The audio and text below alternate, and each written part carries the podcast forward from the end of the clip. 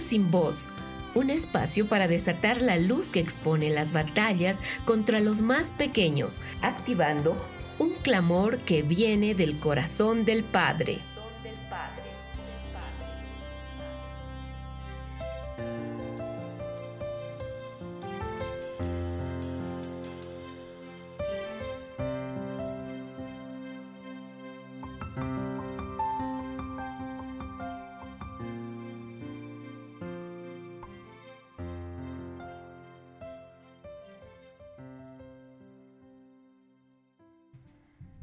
Saludos a toda la audiencia que nos sintoniza en esta hora a través de Kerigma Radio. Niños sin Voz es un espacio de intercesión donde denunciamos las injusticias que se han levantado en contra de los más pequeños. Cada semana estamos visitando niños de diferentes países y regiones en el mundo y es sorprendente todo lo que el Espíritu Santo nos ha estado mostrando para que saquemos a la luz. Yo soy Ángela Narváez y junto a Lorenita Beltrán desde Colombia les damos la bienvenida. Hola Angelita. Sí, nos alegramos mucho de, poder estar una vez más con toda la audiencia y también una vez más de poder unirnos con todos ustedes para poder clamar por los niños de las naciones. En los dos últimos programas estuvimos visitando a los niños en Bangladesh y aunque encontramos una situación de esclavitud en casi todo el país, el diseño de Dios para esta tierra y sus generaciones nos llenó de esperanza. Para conocer más sobre estos niños y el corazón del Padre por ellos, los invitamos a que nos contacten a nuestro correo. Niños sin voz. Para unirte al clamor por los niños, escribe al email levantando mi voz gmail.com. Este es un programa muy especial durante las últimas semanas hemos estado compartiendo lo que viven los niños en las naciones y muchas situaciones son lejanas y desconocidas para nosotros. Hemos recibido correos y llamadas de personas que han activado con mucho amor su oración y, además de eso mucho nos preguntan cómo más pueden ayudar. Esta vez vamos a enfocar niños que están muy cerca de todos nosotros, niños que en los últimos años han llegado a nuestras naciones junto a sus familias buscando una nueva vida. Visitamos en muchas naciones a los preciosos niños venezolanos. Tenemos en nuestro programa a unos amigos muy amados. Ellos han nacido en Venezuela y por muchos años han ministrado en esta nación y han sido una voz profética y una casa de luz y verdad en estos tiempos de engaño y oscuridad. Pastores Aires y Carmen Ferreira, bienvenidos a Niños sin Voz. Hola Angelita, Lorena. Realmente para nosotros es un privilegio estar hoy en, este programa que realmente eh, con, ya con este, las últimas semanas hemos visto lo, que Dios ha soltado a través de, de lo que se está haciendo toda la luz que ha sido soltada, hemos eh, aprendido y hemos ido a lugares que jamás y nunca nos habíamos imaginado y son ustedes las que nos han llevado a esos lugares. El Señor, la verdad, nos ha sorprendido y, estamos avanzando, alegrándonos de, de ver tantas cosas preciosas que hay en su corazón. Y bueno, amados, cuéntenos sobre ustedes cuál es el llamado que Dios les ha hecho y cómo lo han estado desarrollando. Hace aproximadamente 25 años, eh, mi esposa y yo conocimos del Señor y mm, el Señor nos introdujo casi que de inmediato a servir, a trabajar dentro del ministerio.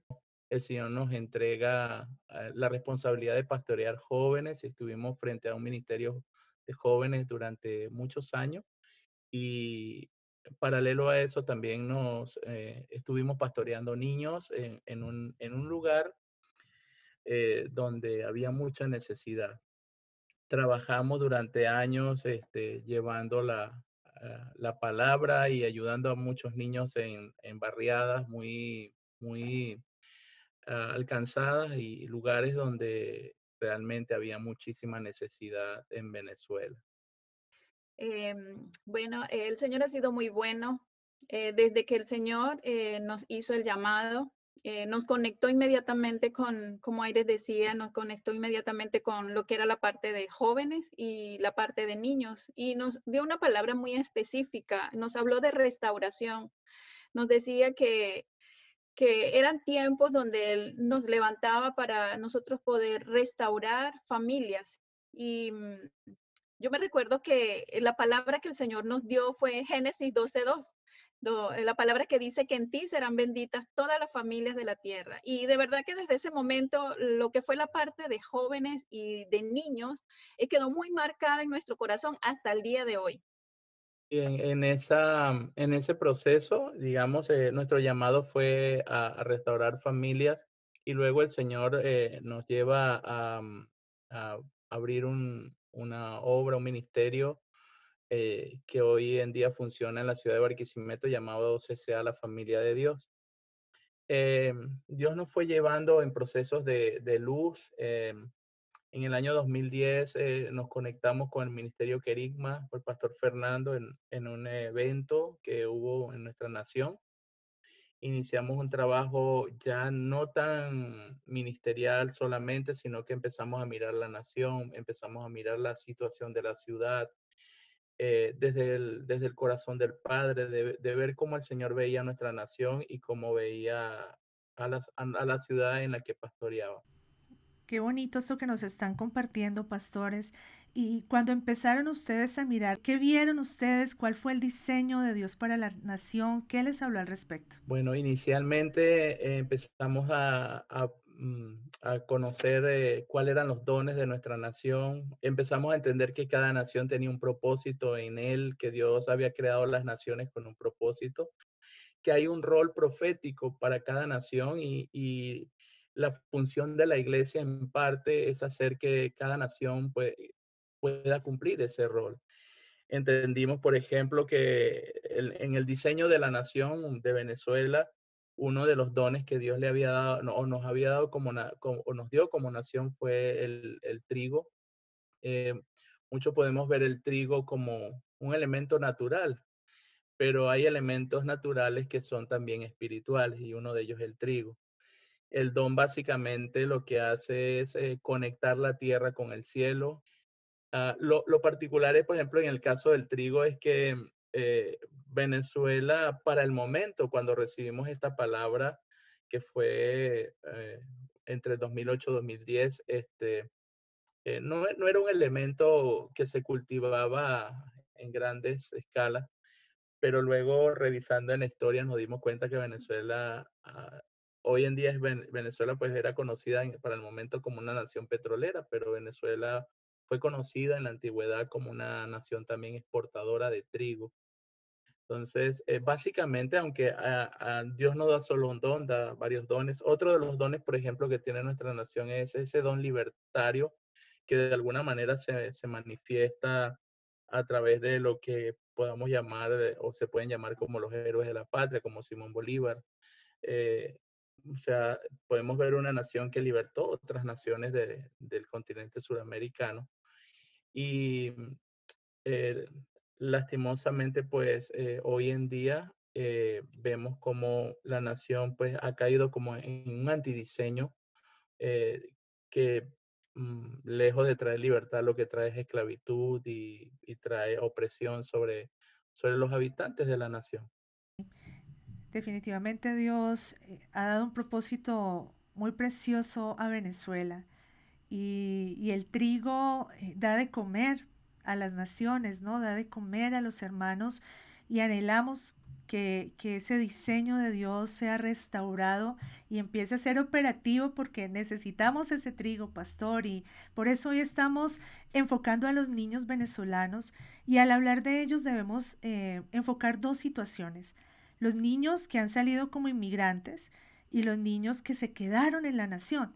Entonces, de los que han salido como inmigrantes, muchos de nosotros tenemos conciencia de la situación en la que ellos viven, porque pues los tenemos en nuestras naciones, en nuestras ciudades, pero de los niños que están en Venezuela escuchamos realmente muy poco y sabemos que hay censura a organizaciones y a medios de comunicación que intentan hacer pues eh, reportes actuales. Sin embargo, el Señor nos permitió encontrar datos muy recientes y hoy exponemos estos datos como una denuncia delante del trono de Dios, ya que según la encuesta en COVID realizada entre noviembre del 2019 y marzo del 2020 en 22 de los 24 estados de Venezuela, arroja que la nación en este momento se asemeja a países de África en desnutrición y pobreza y pone al país como el más pobre de América Latina debido a la caída de su Producto Interno Bruto en los últimos seis años.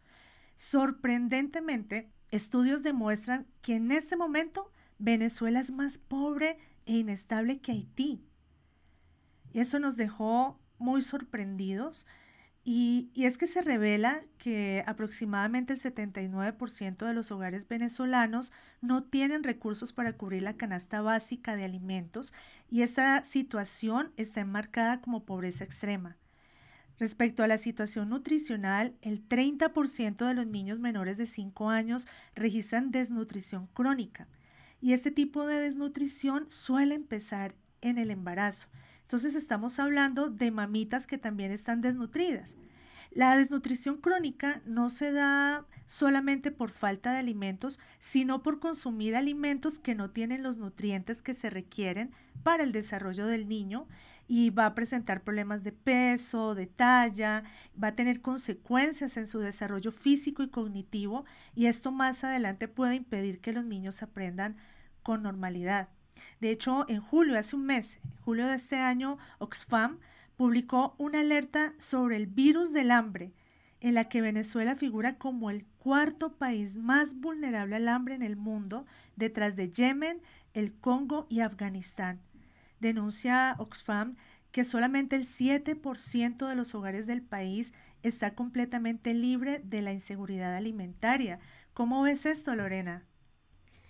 Sí, te cuento que también hay otros indicadores eh, acerca de la situación de los niños y son muy impactantes en el país. Y es que hay más de 1.700.000 niños y jóvenes por fuera del sistema educativo. Muchos maestros han migrado a otros países y otros renuncian ante la ausencia de pago o bajo salario. Hablando de otras cifras, vemos que la mortalidad infantil pasó de 12 a 36 niños por cada mil nacidos. Los servicios médicos son casi nulos y enfermedades como la difteria y el sarampión, que se creían erradicadas, surgieron de nuevo. Los hospitales son lugares de riesgo para la vida de los niños por la falta de insumos, de fluido eléctrico y de agua. Además, las medidas higiénicas casi inexistentes. Por eso, la mortalidad infantil va en incremento y son los niños las víctimas silenciosas de las peores políticas públicas implementadas en la historia del país. También las condiciones de vida de las familias venezolanas han hecho que los menores de edad sean las principales víctimas de explotación laboral y sexual, ambos parte de un sistema de esclavitud moderna que se está ya presentando hoy en la nación. En muchos casos son adultos de la familia los que impulsan y permiten que los niños sean explotados para mejorar las condiciones económicas. Y ahí, Lorenita, algo que definitivamente es impactante después de lo que hemos hablado de otras naciones, ¿no? Hemos hablado del tema de la esclavitud moderna en naciones quizás muy lejanas para nosotras, en el Oriente, y saber que se está presentando este problema en Venezuela creo que también pone una, una alarma de oración y de intercesión por, por los niños de esta nación. Sí, verdad, Angelita, creo que no habíamos visto que esta realidad estaba tan cerca. En los programas anteriores vimos países tan lejanos, la mayoría de ellos en Asia, y realmente esto confrontaba nuestro corazón de ver que, que aquí en, en un país hermano está pasando esto con los niños. Ahora, estas no son las únicas situaciones, sino que tenemos que ver también cómo los niños son afectados emocionalmente, ya que los constantes conflictos y disturbios que se generan por las duras condiciones sociales del país pueden ser muy impactantes para la vida de un niño. Uno de los grandes peligros que enfrentan los niños en Venezuela es el de ser involucrados en bandas delincuenciales, cárteles y en grupos armados. Terroristas protegidos por el gobierno venezolano, como las FARC y el ELN, reclutan los niños en las ciudades fronterizas aprovechándose de la necesidad que viven. La casa de Leví declara sobre los niños venezolanos que viven en primicia que los que esperan en el Señor tienen nuevas fuerzas, remontan vuelo como las águilas, corren y no se fatigan, andan y no se cansan. Isaías 40, 31. Amén. Decimos amén a esa poderosa declaración. Y bueno, lo que Lorena nos está comentando es una situación que se ha fortalecido en el fenómeno de los niños huérfanos de padres vivos. Se estima que por el éxodo de venezolanos buscando oportunidades en otras naciones, al menos un millón de niños quedaron en condición de abandono, aunque estén bajo el cuidado de algún familiar o algún amigo cercano. Estamos hablando que al menos el 10% de la población infantil en Venezuela está sin sus padres que se vieron forzados a dejarlos para buscar un sustento de vida.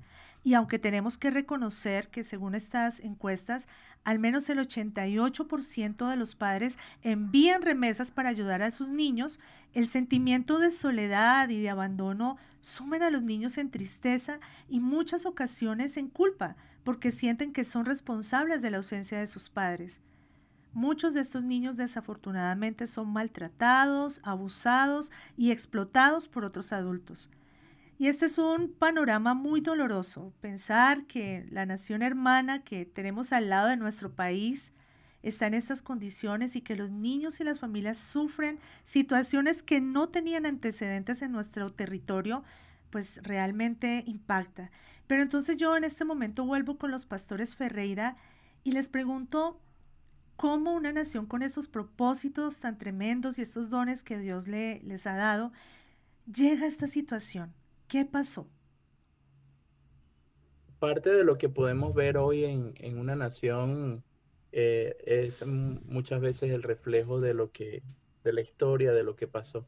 Y bueno, podemos empezar eh, hablando desde el, contexto histórico de la colonia, todos pues todos sabemos cómo eh, la mayoría de los países del sur fueron colonizados por, por los españoles y desde, desde ese tiempo se inicia todo una, eh, digamos, un, eh, un proceso de injusticias, de derramamientos de sangre.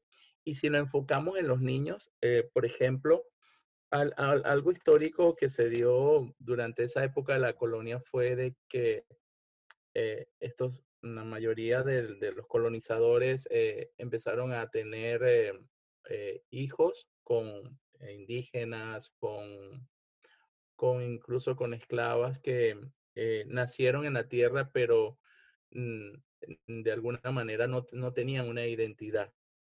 Eh, de hecho, se le llamaba eh, bastardos. muchos de estos niños incluso fueron llevados a orfanatos y a lugares de cuidado de niños que, sin papá porque, bueno, para la época un niño fuera del matrimonio este, no era bien visto.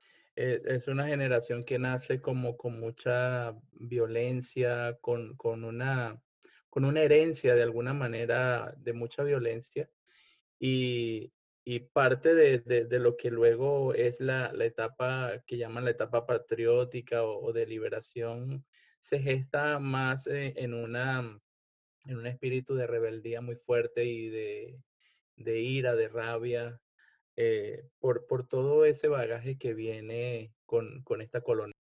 Pero esa diferencia de, culturas, o mejor dicho, esa diferencia de clases sociales, cada día se hizo más agravante y se convierte en un caldo de cultivo para, para entrar este tipo de, ideologías eh, mm, mm, del lado de izquierda que, que, dan cabida a esa etapa que aún no culmina, que es la etapa que podamos llamar como la etapa del chavismo, que no es más que una etapa en la que hombres eh, ansiosos de poder y, y de querer eh, gobernar sobre otros, pues se aprovechan de esa clase, esa mayor, esa mayoría de gente que había mm, crecido, digamos, con una, con una marca que venía de, la, de, épocas antiguas de, rebeldía y de eh, diferencias sociales, de, pobreza.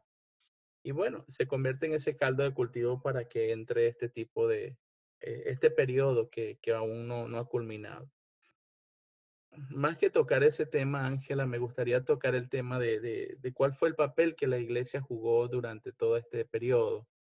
Venezuela vivió un, periodo donde, donde Dios trajo mucha palabra, donde Dios habló de, muchas formas, eh, pero Venezuela vivió un periodo donde eh, la iglesia en general, eh, de alguna manera, se desconecta del, del Espíritu Santo, se desconecta de la voz del Espíritu.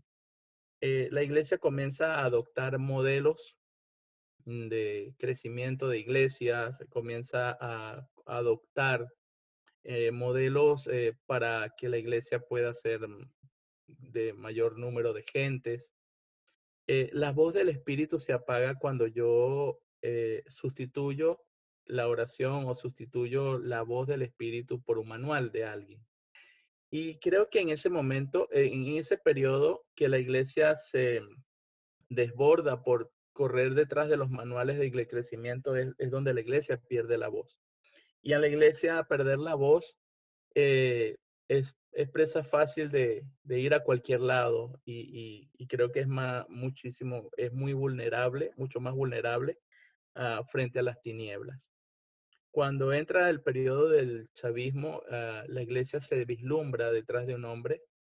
Eh, la iglesia le da eh, una posición a un hombre eh, casi mesiánica. De hecho, pues hay registros de, convocatorias proféticas que se hicieron donde a este hombre se le da casi una posición davídica o el David de las naciones o algo bien, bien, bien fuerte. De hecho, se, llega a comparar a, los hombres de este sistema con, Jesús. Se, llega a decir que Jesús era socialista. Eh, cosas como esas, aberrantes como esas. Para mí es una aberración decir que Cristo es socialista. De ahí en adelante, la iglesia comienza a caminar y se comienza a mezclar, a mezclar. Si uno de los dones eh, principales de Venezuela es el trigo, algo de lo que siempre vas a tener que cuidarte como iglesia es de la mezcla. ¿Por qué? Porque hay algo muy similar al trigo que se llama cizaña. Y la cizaña va a poder pasar fácil por debajo y se va a poder mezclar con el trigo si es que la iglesia no está eh, conectada con la voz del Espíritu. Eh, Dios habló a Venezuela, Dios le habló a la iglesia de Venezuela, Dios trajo mucha palabra, no solamente trajo palabra, Dios trajo manifestaciones extraordinarias como, como yo he visto en pocos lugares.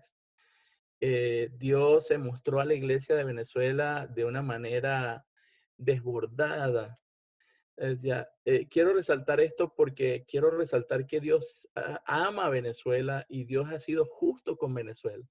Eh, hoy muchos se pueden parar frente a Dios y decir, ¿por qué nos está pasando esto? Y algunos pueden incluso pensar que Dios ha sido injusto con Venezuela por lo que está pasando. Y no es así. Dios ha sido justo con Venezuela porque Dios desde el principio habló, Dios desde el principio advirtió a la iglesia, Dios desde el principio dio instrucciones muy claras y muy precisas a la iglesia. Creo que esta es la explicación del por qué hoy eh, la nación está como está. Pastor Aires, lo que nos estás compartiendo es una gran verdad. Definitivamente eh, levantamos lo que tú nos has compartido como un testimonio para las generaciones, un testimonio que debemos buscar la voz de Dios y no corromperla, depender de su voz. Una generación que dependa de la voz de Dios sabe cuál es el camino en el que debe andar. También me parece muy relevante de todo lo que tú has comentado, que como está la iglesia, está la nación. Y Dios ha hablado, y esto lo proclamamos a las generaciones a través de estas ondas radiales. Dios ha hablado, Dios ama a la nación y Dios sigue teniendo un plan y un propósito con ella. Él ha sido bueno y aunque no entendemos muchas circunstancias que están pasando, sabemos que Él habló, que Él advirtió y bueno, este proceso de corrección, la, la, escritura habla algo muy bonito en Hebreos, es que el padre disciplina al hijo que ama. Así que toda esta corrección que está viviendo la nación venezolana es una prueba del amor. Y este testimonio lo soltamos a los niños, a los jóvenes, a las familias venezolanas y a las naciones que nos están escuchando en este momento.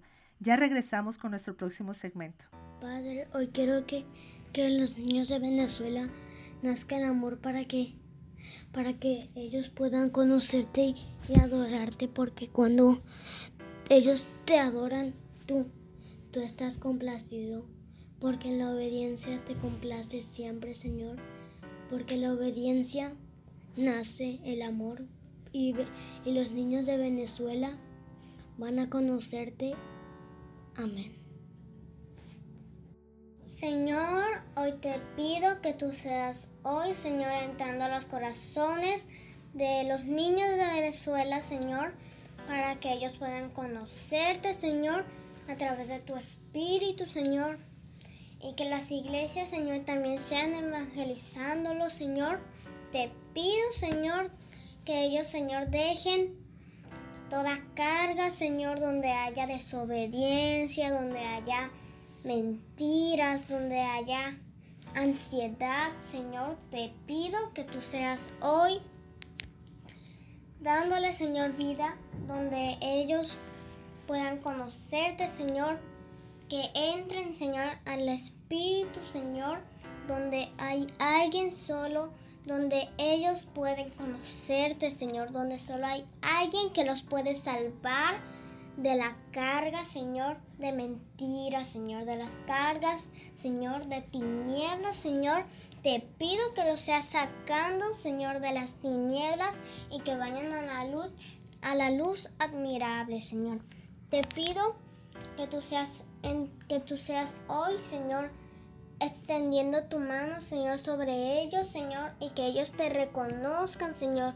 Reconozcan quién es quién es el que los creó, reconozcan quién es, la, quién es le da vida, Señor. Te pido que ellos puedan conocerte, Señor, para que vean, Señor, tu luz, Señor. En el nombre de Jesús, amén. Decimos amén a esta oración que hemos escuchado y realmente es hermoso e impactante en el espíritu oír la voz de los pequeños clamando por otros niños también. Colombia ha visto transitar en los últimos cuatro años a millones de venezolanos que huyeron rumbo a diferentes países. Recuerdo mucho que en el 2017 y el 2018 el éxodo fue masivo. Cada día veíamos por las noticias grandes cantidades de venezolanos caminando por las carreteras con mucho sufrimiento y se estima que actualmente viven en Colombia 1.800.000 venezolanos en todos los departamentos de la nación. Por la gracia y la voluntad del Padre, la nación reaccionó a esta ola gigantesca de migrantes bajo una unción de misericordia y ayuda manifestada desde el gobierno hasta los habitantes. Una de las bendiciones más lindas que se han dado es que los hijos de venezolanos nacidos en nuestra nación tienen acceso a la ciudadanía colombiana y eso les abre todos los derechos y oportunidades que los niños merecen en educación, salud y ayuda alimentaria.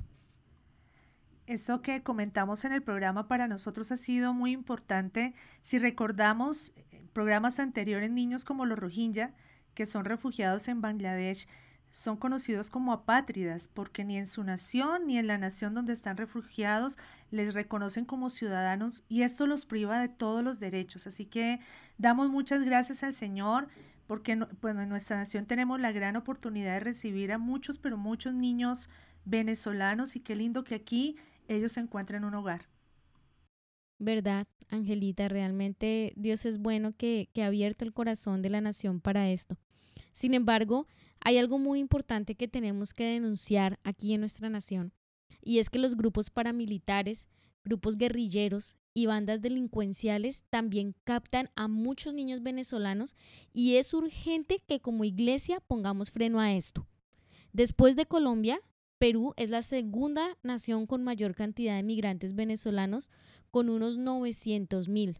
Le siguen en Estados Unidos con 600 mil Ecuador con 460 mil, Chile con 450 mil España con 300.000, Brasil con 200.000 y grupos más pequeños en todos los países de América Latina. Sí, son muchas las naciones que los han recibido y encuentran diferentes situaciones en, en estas naciones, ¿no? Hay algunas que son muy duras y que no lo reciben de buenas maneras y hay otras que han sido más abiertas en ayudar. Sin embargo, no es necesario que nosotros comentemos cómo viven estos niños migrantes y sus familias, porque posiblemente solamente tenemos que ir a alguna plaza o algún lugar de nuestras ciudades para verlo de primera mano. Y si bien muchos padres pueden tener trabajos legales y condiciones de vida aceptables en las naciones, también es cierto que muchos viven del comercio informal y en el caso de Colombia vemos decenas y decenas de ellos vendiendo dulces o pidiendo ayuda en las calles. Y entendemos que recibir migrantes en un país es una carga de inversión y de competencia laboral, pero también es una responsabilidad que Dios nos da. Él nos exhorta en las escrituras a ser compasivos y generosos con los extranjeros. Por eso yo, cuando me encuentro un venezolano, yo me pregunto, ¿para qué Dios lo trajo a mi país? Y para empezar a desatar luz ante esto, ¿por qué el Señor ha sacado tantos millones de venezolanos de su nación y los ha plantado en nuestras naciones? Pongámosle luz. Y Pastores Ferreira, quiero pedirles que por favor nos cuenten ahora el diseño de la casa de Efraín que está en Venezuela. Con respecto al, diseño de la casa de Efraín, eh, fue una palabra que el Señor comenzó trayendo a, eh, aproximadamente entre el año 2008-2010, cuando se abre eh, toda esta revelación de cómo Dios eh, gestó las naciones con un diseño y, y cómo la, eh, este diseño está relacionado con, las casa, con la casa de Jacob, en este sentido, de, de, de, sus hijos. Sabemos la historia que Efraín no es realmente hijo directo de, de Jacob, pero también sabemos la historia cómo Jacob lo acoge, lo, lo, adopta como hijo, hijo directo, le dice a José, dame estos dos hijos. Y vemos cuando Jacob hace esto, suelta una bendición sobre Efraín y una de ellas es que Dios le dice a él que es, será doblemente fructífero. Y esta bendición la vemos presente en Venezuela, o sea, Venezuela es una nación doblemente fructífera. Tenemos eh, personas efraínitas en la Biblia, por ejemplo, como, como un Josué, eh, una mujer que resalta eh, eh, como efraínita es Débora, por ejemplo. Entonces, si, si nosotros queremos desarrollar como, digamos, como iglesia de la nación, una naturaleza, necesitamos desarrollar la naturaleza de una Débora en, en, en, las mujeres o de un Josué en, en los varones en, una escuela que tuvimos, eh, el Señor nos habla, eh, por primera vez nos habla de la naturaleza del buey y es eh, la naturaleza que, que Dios nos pide a nosotros como iglesia desarrollar en cada uno de nosotros. la naturaleza del buey es la naturaleza de Cristo, es, es, esa naturaleza del servicio, es la naturaleza de la humildad. El, el buey es un, es un animal de servicio, es un animal humilde, es un animal obediente, es un animal que eh, se, entrega para, para ser mm, servidor. Y, es la naturaleza ah, en, en, la que Dios está hoy trabajando en cada venezolano. Y creo que es la naturaleza que Dios hoy está desarrollando en cada niño que bien esté dentro o bien esté afuera de la nación. Eh, las tinieblas han querido eh, desarrollar un antidiseño sobre la nación de, la altivez y de la arrogancia, pero creo que el plan de Dios eh, está trabajando en, los hogares, tanto dentro como fuera, sobre todo en la niñez venezolana, para, para desarrollar ese rostro del buey. Amén. Qué diseño tan precioso, tan poderoso. Y qué lindo, pastor, lo que nos estás compartiendo de lo que el Padre está haciendo hoy con los niños, desarrollando esa naturaleza del buey y creemos que el Señor completa esa obra en las generaciones. Pastor, hablando de, todo este diseño de la casa de Efraín y de la situación que hemos entendido se ha dado no solamente por los acontecimientos históricos, sino por las decisiones de la Iglesia, cuéntenos qué palabras ustedes han recibido para la nación en este tiempo. Para este tiempo, el proceso que, que está viviendo la nación Dios trajo una palabra en el año 2018 donde el Señor decía que el proceso que Venezuela vivía era el mismo, o similar al proceso que Israel vivió eh, para el tiempo de la deportación de Babilonia. Y esto era a causa de que Dios necesitaba sanar la tierra. ¿Por qué? Porque no hay nada que contamine más la tierra que el pecado de la iglesia. Entonces, Dios necesitaba sanar la tierra y para sanar la tierra, mm, Dios necesita eh, sacar por un tiempo una buena parte del, pueblo de Israel.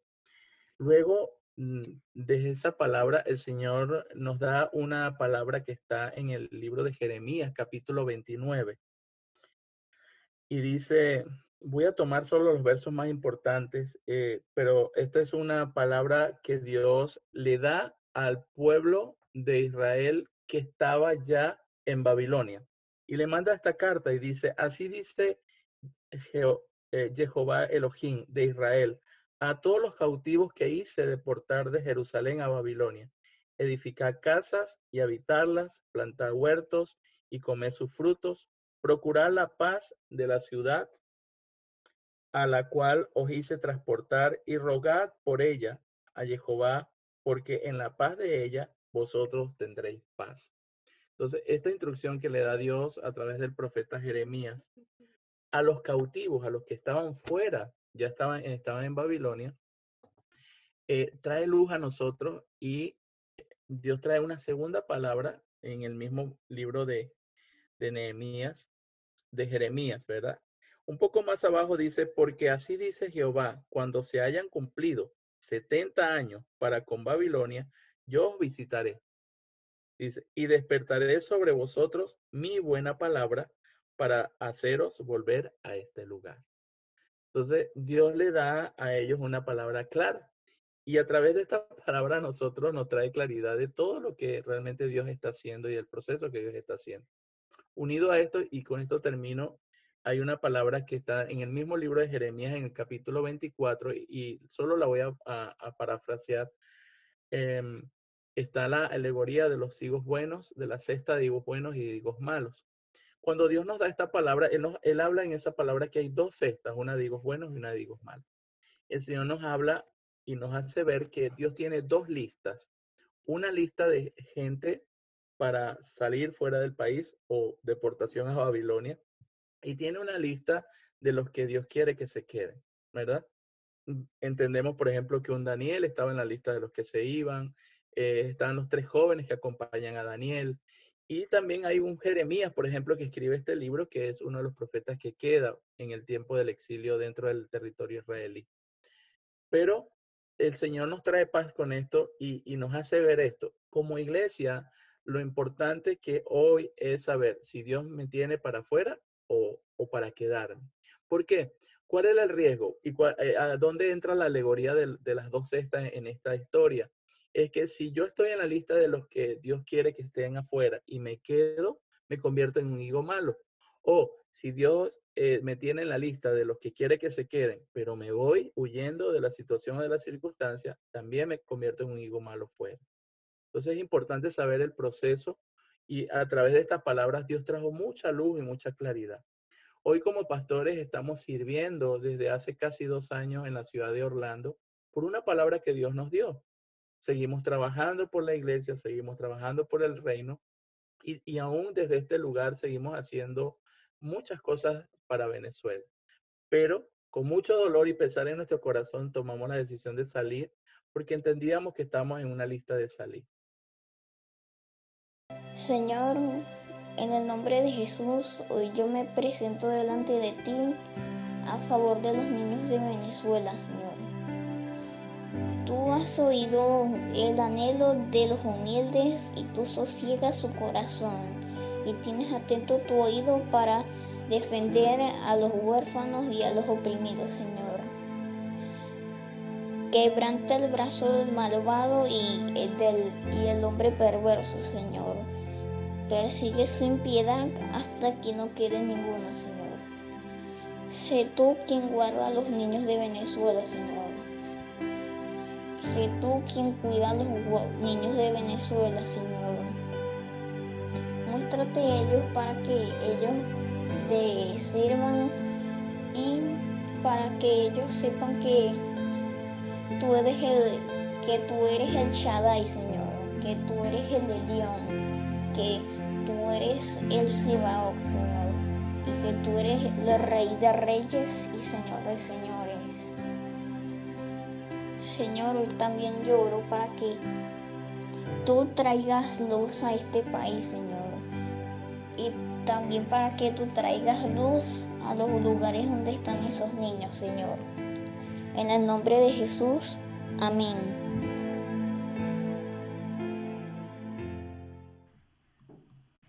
Así es, pastor, y definitivamente tener una palabra de parte de Dios alumbra la esperanza en medio de panoramas tan difíciles como el que está hoy en Venezuela. Y nosotros como equipo de Niños sin Voz también recibimos una palabra respecto a los niños y las generaciones que están en la nación y fuera de la nación, muy alineada a lo que tú nos acabas de compartir. Y el Señor nos habló que en Venezuela en este momento hay unas generaciones que están siendo gestadas, pero también escondidas.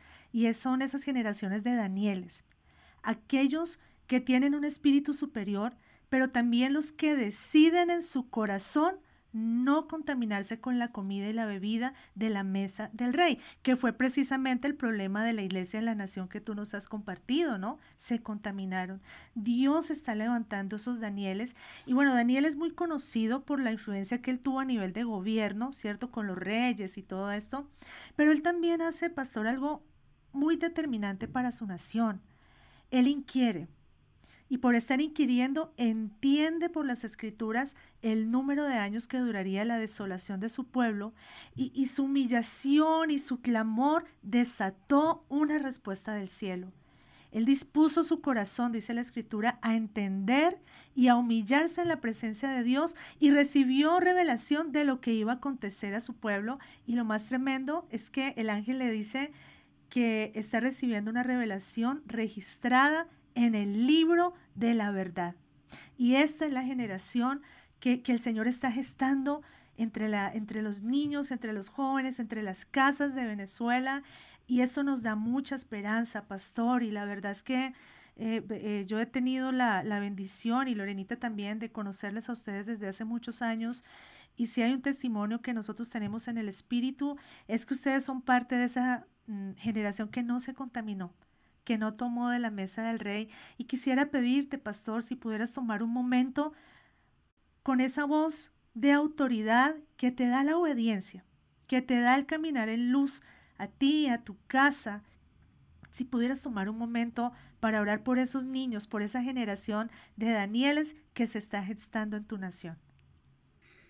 Padre, hoy yo oro, Señor, por, por cada Daniel, Señor, que hoy está en cada rincón, en cada lugar, Señor. Tú los conoces. Son esos eh, que decidieron, Señor, en su corazón no contaminarse con la comida del rey.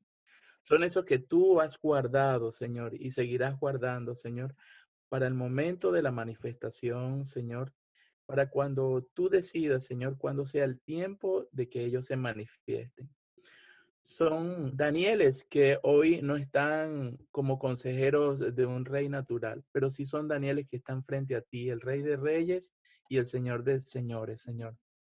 Padre, yo declaro que tú estás desatando sobre ellos, Señor, eh, espíritu de sabiduría y de entendimiento, Señor, para entender cuáles son los tiempos. Señor, declaro que ellos serán la voz de la iglesia que tú levantarás, Señor, para confrontar todo sistema corrupto, todo sistema, Señor, que se corrompió dentro y fuera de la iglesia, Señor. Tú los vas a levantar para marcar los tiempos, para ser tu voz, Señor, dentro de la nación. Y Padre, también oro por, por aquellos que están fuera. Por eso es que tú estás preparando para que en, en el tiempo de que los Danieles manifiesten tu voz, puedan regresar, Señor, para edificar y para levantar todo lo que tú tienes preparado, Señor, para nuestra nación. Amén. Señor. Amén, pastor. Y qué tremendo es pensar en lo que Dios hace en medio de los tiempos de desolación. Cuando todo se ve oscuro, Él está trabajando, Él está haciendo, Él en su fidelidad y en su amor está haciendo algo nuevo que pronto saldrá luz. Y pastor, respecto a lo que tú orabas al final también, el Señor nos habló de los niños, de los jovencitos, de las familias que han llegado a nuestras naciones como inmigrantes. El Padre nos dijo que en medio de esos niños, Él está levantando a Esdras, a Nehemías, a Zacarías, a todos estos que van a regresar a la nación conforme a esa palabra que tú nos compartiste, porque, porque dice también Jeremías, cuando se cumpla el tiempo de Dios, los visitará y dice, y despertará sobre ellos su buena palabra para hacerlos volver a su nación. Qué poderoso es esto y ciertamente creo que nos traía mucho, mucha esperanza en nuestro corazón saber que en medio de nosotros están los Nehemías, los Esdras, los Zacarías, los Zorobabel, porque los significados de estos nombres son muy poderosos. Y algo que hablábamos contigo, Angelita, es cómo nos cambió la visión esta palabra. O sea, creo que después de este programa, cada vez que nosotros veamos un niño de Venezuela, ya no vamos a ver al niño de Venezuela, sino vamos a ver esta generación que el Señor ha sacado para prepararla para el momento del regreso y todo lo que ellos van a hacer para restaurar la vida de Dios, la iglesia, todo lo que el Señor va a hacer allí en Venezuela. Hay algunos significados muy interesantes eh, en estos hombres de Dios que regresaron para la reconstrucción de Jerusalén. Tenemos a Nehemías, por ejemplo, que se llama consolación de Jehová. Qué tremendo saber que tenemos Nehemías entre nosotros que van a regresar a consolar. Tenemos a Esdras, que su nombre significa Dios ayuda. Tenemos entre nuestra nación aquellos que van a regresar a ayudar y algo muy poderoso que dice la palabra de Esdras, por ejemplo, eh, precisamente en el libro que le escribió en el capítulo 7, dice, ya que Esdras había dedicado su corazón a estudiar la ley del Señor y a practicarla y a enseñar sus estatutos y ordenanzas en Israel. ¿Cuántos Esdras llegarán a nuestra congregación o a, los lugares donde estamos? Y tenemos que ayudarlos a que puedan dedicar su corazón a estudiar la ley del Señor, a practicarla y enseñarla, porque ellos van a ser esa generación que no se va a corromper. Tenemos, por ejemplo, a los Zorobabel, que su nombre significa vástago de Babilonia o retoño de Babilonia, y por este significado entendemos que muy posiblemente Zorobabel nació en medio del cautiverio, entonces no era tan mayor. Y nos damos cuenta que también en nuestras naciones están naciendo niños venezolanos. Muchas de las mujeres que llegan de Venezuela llegan siendo ya gestantes y, vemos cómo van a nacer niños de, de esta casa de Efraín aquí. Pero algo muy poderoso que dice la palabra, por ejemplo, de Zorobabel es, en aquel día, declara el Señor de los ejércitos, te tomaré a ti, Zorobabel, hijo de Salatiel, siervo mío, declara el Señor, y te pondré como anillo de sello, porque yo te he escogido, declara el Señor de los ejércitos. Zorobabel tuvo un papel muy importante en la reconstrucción de Jerusalén al regreso, porque él fue uno de los primeros que salió. De hecho, él fue el que participó de poner los cimientos del templo del Señor. Y algo muy poderoso fue que Zorobabel se levantó como una generación que rechazó el auxilio de los samaritanos para reconstruir el templo del Señor.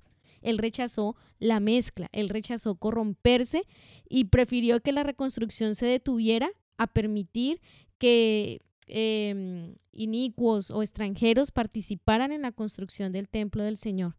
Entonces es, es muy tremendo. Tenemos entre nosotros Zorobabeles, que van a nacer aquí o que están naciendo aquí y el Señor los ha traído para que ellos puedan ser parte de los que ponen el cimiento de la casa del Señor. Tenemos, por ejemplo, al sacerdote Yeshua, que menciona también las escrituras, y nos damos cuenta que en el libro de Zacarías habla muy tremendo de este sacerdote y habla respecto a él cómo el Señor va a restaurar el sacerdocio él es, la figura que dice la palabra que, que tenía sus vestiduras sucias o manchadas y dice que el Señor cambia sus vestiduras y le vuelve a poner una mitra. Entonces nos damos cuenta que aún van a haber eh, muchos Yeshuas en medio de nosotros, que el Señor los va a levantar, si pudiéramos decir como sacerdotes, como, como esos ministros, una generación limpia, que no se van a corromper, como hemos visto en la historia de la iglesia allí en Venezuela. Y bueno, podríamos seguir hablando, por ejemplo, de Zacarías, uno de los profetas que estuvo eh, dando palabra en medio de que muchas veces se desalentaban allí en la reconstrucción y Zacarías significa el Señor ha recordado. Entonces son nombres poderosos y lo que nosotros anhelamos en el Señor es que al soltar esta palabra cambie la visión de que tenemos de los niños de Venezuela que están en medio de nuestras naciones.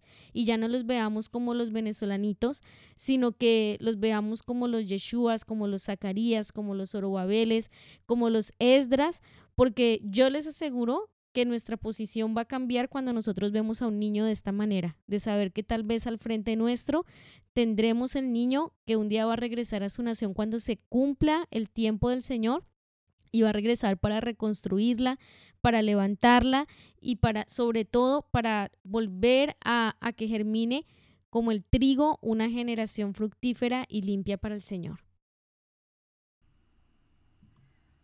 Amén, amén. Por eso la voz que hoy estamos levantando por estos niños está enfocada no en su condición, sino en la posición que el Señor les ha dado. ¿Quiénes son ellos en el Padre? Y cuando enfocamos la verdad, es imposible ser indiferentes con estos niños en nuestras naciones y mucho menos verlos con lástima. El Señor ha sacado a estas generaciones de esta nación para que sean ayudados, pero sobre todo para que sean activados en su propósito en nuestras naciones. Y como iglesia entendida debemos asumir una responsabilidad. Por eso este es un programa muy especial, porque no estamos siendo llamados solamente a orar, sino también a dar porque dar es interceder dos veces. La misericordia habla alto en los cielos. Entonces, la próxima vez que Dios ponga frente a nosotros, y en este momento hablamos a todos nuestros oyentes, la próxima vez que Dios ponga un niño, un joven, una familia venezolana frente a ti, tómate un momento para discernir a quién tienes al frente y qué puedes hacer. Y asimismo el Espíritu Santo te diga cómo dar y qué activar. Y cuando hablamos de dar, no solamente es dar comida, no solamente es dar dinero, que esas cosas son importantes y ellos las necesitan, sino que podemos dar como casas, como naciones. Si entendemos eh, lo que hablaba ahora el pastor Aires, el rol profético de cada nación, ¿qué podemos dar? ¿Qué tiene Rubén? Rubén tiene el vino, tiene el bálsamo de Galaad. ¿Qué tiene José? José tiene el aceite, ¿verdad? Y así sucesivamente, ¿qué podemos nosotros activar en esos niños para que el propósito de Dios se desarrolle en ellos y en sus generaciones? Entonces tenemos una oportunidad maravillosa de contribuir a los propósitos del Padre con Venezuela hoy, desde nuestras naciones. Porque Él ha dicho, yo sé bien mis designios sobre vosotros dice Jehová, designios de bienestar y no de desgracia, de daros un porvenir y una esperanza. Y aunque hay millones de niños venezolanos que no saben a quién levantar su voz, nosotros sí sabemos quién tiene su oído atento y por eso hemos convocado a niños que tienen voz en medio de las naciones y hoy amplificamos su clamor para que sea escuchado en los cielos y en la tierra.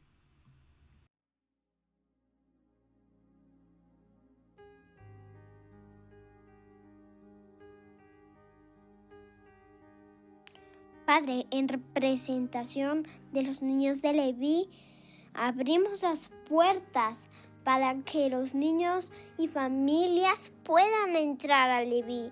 Abrimos las puertas y tú los envuelves con tu amor. Los envuelves como si fuera una manta y los recibimos con amor. Tienen herencia en este pueblo, tienen herencia en esta ciudad. Cristo también es su herencia. Los llamamos al reino de la luz. Vengan niños y familias, vengan al reino de Dios. Conozcan al verdadero rey. Conozcan al que los creó. En el vientre de su madre, Él los creó. Niños de Venezuela, Dios también es su padre. Él es un buen padre. Los cuida, les da lo que necesiten. Si necesitan ropa, Él se las da. En el tiempo correcto, Él da las cosas. Dios es su proveedor. y esta nación los bendice, los queremos y los recibimos con todo lo que tenemos, los recibimos con todo lo que tenemos, con Cristo. Cristo los recibe. Cristo, cuando ustedes lleguen, Él va a estar con los brazos abiertos para abrazar a sus hijos. Los bendecimos. Amén. Amado Padre, yo me presento como hija de Rubén y te pido en el nombre de Yeshua, de, de, los niños de Venezuela, de que ahora están acá y de que cuando vuelvan sean valientes, llenos del Espíritu Santo y, y hombres y mujeres de tu reino. Y que lleven amor, paz, eh, verdad, vida y justicia a su, a su nación. En el nombre de Yeshua, amén. Niños de la esfera, Señor, queremos que esté acá la Argentina, queremos cuando le digas a ellos que vayan a su tierra de Venezuela, queremos que le dé poder y paz y que hables en su boca, Señor, por ti, Señor, que queremos que, ellos estén bien de su... muy bien, Señor, por ti, Señor, el Dios verdadero, que el, el, Dios verdadero que vos eres el único Dios. Señor, en el Venezuela oramos, oramos por los niños, las mujeres, los padres, Señor. Amén. Como casa de Jacob, declaramos que los niños de Venezuela que viven en esta nación levantan su voz contra el temor. Oramos para que el amor del Señor y su paternidad se asienten en cada niño. Y declaramos esta palabra. En el amor no hay temor, sino que el perfecto amor echa fuera, echa fuera el temor. Eh, bendecimos a los niños, los guardamos, que su vida se llene de gozo, de alegría, de risa, Señor. Declaramos que sus necesidades son cubiertas por tu mano. Que la paz sea en cada una de sus casas y familias, que sobreabunde la gracia y el amor del Señor.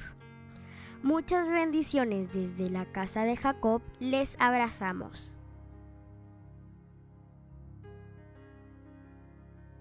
Texto Judá.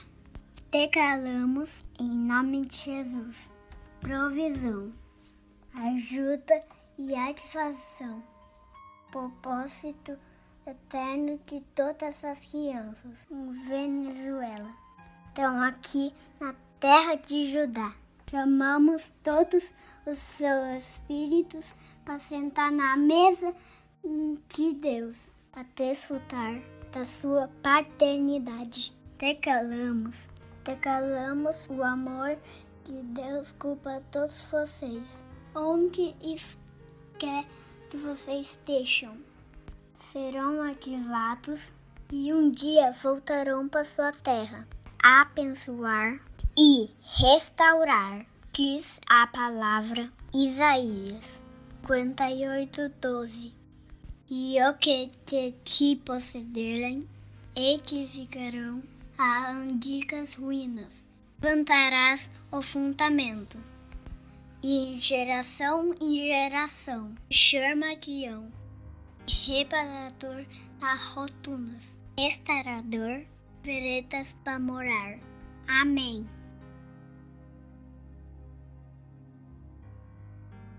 de Zabulón establecemos luz y sanidad a los niños de Efraín para que ellos nunca sean engañados por el diablo y cumplan el propósito que Dios tiene para ellos. Los niños de Efraín, que están regados por las naciones, son doblemente fructíferos, y cuando vuelvan a su tierra llevarán mucho fruto y darán fruto en abundancia. Declaramos vida y que en este tiempo nada les falta, que Dios cubre sus necesidades. En el tiempo que Dios ya tiene pensado para que ellos vuelvan a su tierra, vuelvan con valentía y palabras de vida y su tierra es sanada. Que los diseños del reino vengan aquí a la tierra sobre los niños de Efraín. Profetizamos que todos y cada uno de los diseños que el Padre creó para la casa de Efraín se establecen en los niños de su nación. Así declaramos. Amén. Father, I declare from the tribe of Issachar to the tribe of Ephraim that they know your plans for them are for good and not for evil. That Ephraim will firmly walk in their identity in your kingdom. That they will know that they have a Father who provides. You will provide housing, clothing, and food, or whatever they need. Not only physical food, but I declare that spiritual food, your manna, will descend from the heavens to sustain Ephraim for all of their days. As said in Psalms 23 1, The Lord is my shepherd, I lack nothing. Ephraim, at this time I call you to a higher faith and a higher strength in the Father in the in Jesus name. May God bless you and keep you. Amen.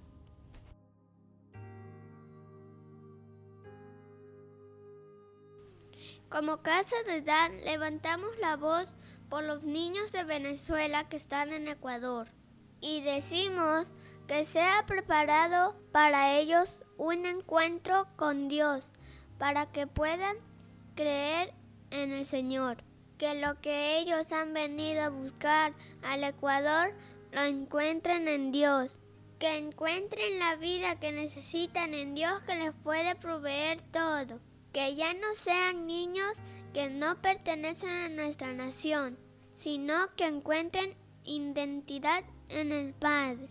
Les decimos que se termine la queja y el dolor por haber dejado su país, que puedan estudiar y que tengan una casa en nuestro país y que tengan buena salud, que ellos crezcan como buenos hombres y mujeres y un día puedan volver a su país y restaurar la nación. Como casa de Dan, los recibimos y los bendecimos, para que ellos también bendigan nuestra tierra. Les decimos que se conviertan en pilares de luz y se levanten como casa del Señor. Que cuando lleguen a su país vayan llevando las buenas noticias de Jesús, llevando libertad. Que los niños de Venezuela que están en Ecuador y en otros países lleven restauración a su país. Les declaramos a los niños de Venezuela la palabra que hemos recibido. Yo soy tu socorro, dice Yahvé. El Santo de Israel te está redimiendo. Isaías 41, 14. Declaramos esto en el nombre de Jesús.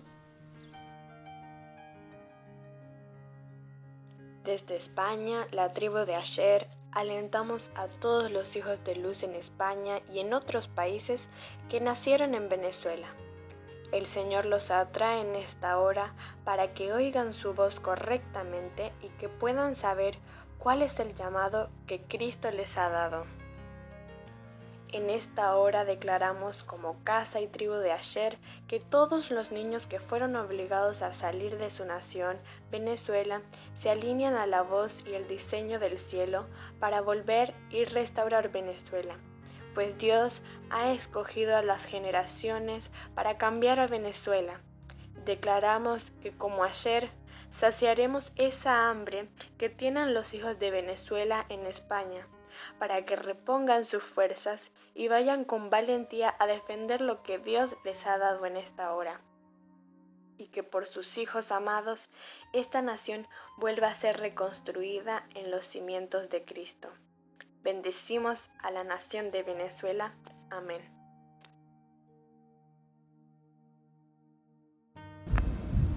Desde Neftalí Oramos por los niños en Venezuela para que todo espíritu de temor sea alejado de ellos y que cada uno de estos pequeños pueda saber que su seguridad sustento y paz proviene de lo alto. Declaramos las palabras de Jesús, que el reino de los cielos es de los niños, y entre nosotros también están los niños de Venezuela.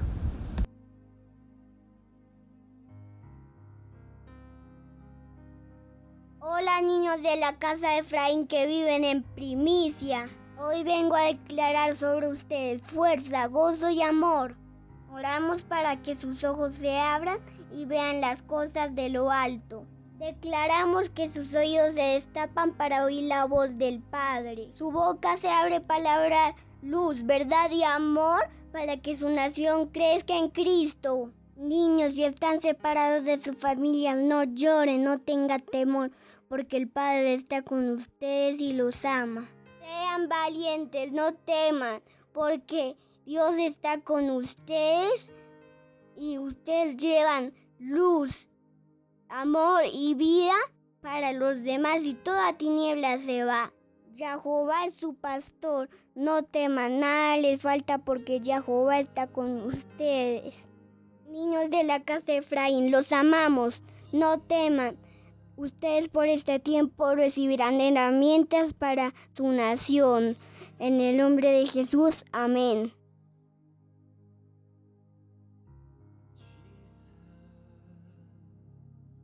Los niños de la casa de José bendecimos a los niños de Venezuela y declaramos. Yo sé los planes que tengo para ustedes, dice el Señor son planes para lo bueno y no para lo malo, para darles un futuro y una esperanza. En esos días, cuando ore, les escucharé. Si me buscan de todo corazón, podrán encontrarme. Sí me encontrarán, dice el Señor. Pondré fin a su cautiverio y restableceré su bienestar. Les reuniré de las naciones a donde les envíe y los llevaré a casa, de regreso a su propia tierra. Jeremías 29 del 11 al 14. Los amamos y los bendecimos.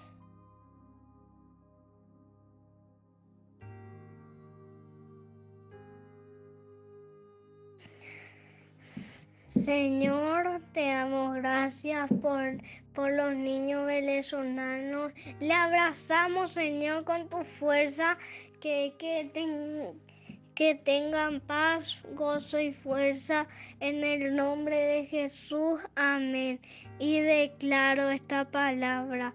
El Dios del cielo nos dará éxito. Por tanto, nosotros sus siervos nos levantaremos y edificaremos.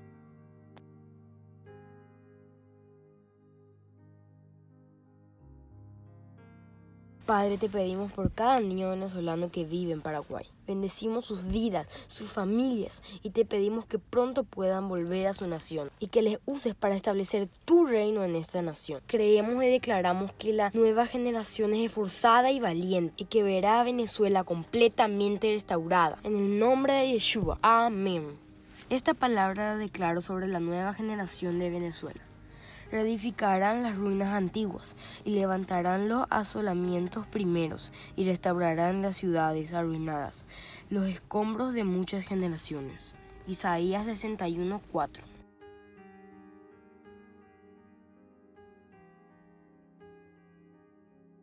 Soy Efrainita y represento a los niños venezolanos. Hoy soltamos voz de luz sobre la tiniebla sobre la oscuridad que está en los niños venezolanos. Declaramos libertad y santidad para ellos y que el Señor los guarde. Dales de comer del fruto de la vida, del pan y del vino. Y dales de ti, de tu fuente y que ellos puedan beber y ser, y ser purificados.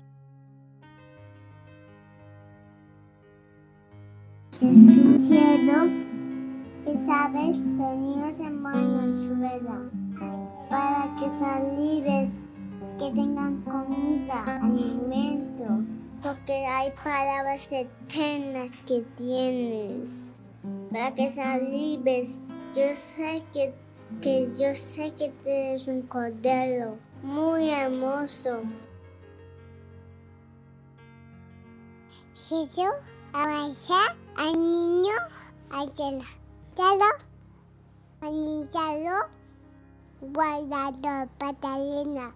Amén. Y con la voz del Padre manifestada a través de los niños, declaramos que se hace en la tierra como en el cielo. Los invitamos a todos ustedes a que se unan a este clamor por los niños de las naciones escribiendo a nuestro correo.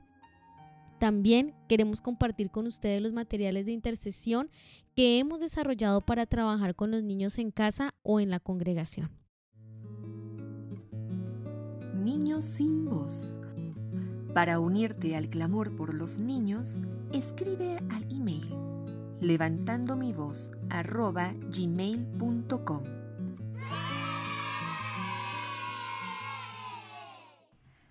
Amados Aires y Carmen, muchas gracias por levantar sus voces con nosotros por los niños venezolanos. Ha sido hermoso tenerlos y escuchar esa palabra de verdad con tanta pasión que ha brotado de tu corazón, pastor. Amén. Angelita, algo que siento en el espíritu hacer para cerrar este tiempo ya que a través de, este programa y de esta intercesión estamos soltando palabras sobre, sobre los niños de Venezuela. Eh, junto a mi esposa quisiera decir tres veces Jezreel, Jezreel, Jezreel. Sobre el trigo que está en esos niños para que germinen y puedan ser la generación que no se contamina ni se mezcla con la cizaña. Amén. Amén, pastor. Fiel es el que lo prometió. Sabemos que sabemos que Él es confiable. Y yo no sé, pastor, si en esta tierra o en los cielos, pero lo veremos y nos gozaremos y celebraremos sus victorias, porque puede ser en esta generación, en la próxima, pero qué poderoso es saber, pastor, que el Señor nos ha llamado a cambiar la historia de Venezuela hoy y nos paramos y asumimos esa responsabilidad con gozo, con esperanza, porque el Señor es digno que confiemos en Él. Bueno, y a todos nuestros oyentes, muchas gracias por acompañarnos. Estén atentos a nuestro programa porque en la próxima oportunidad vamos a ir a otro lugar muy lejano, hasta la República del Congo. Y allí conoceremos otro, otra parte del corazón de Dios por los niños de las naciones. Les enviamos un gran abrazo.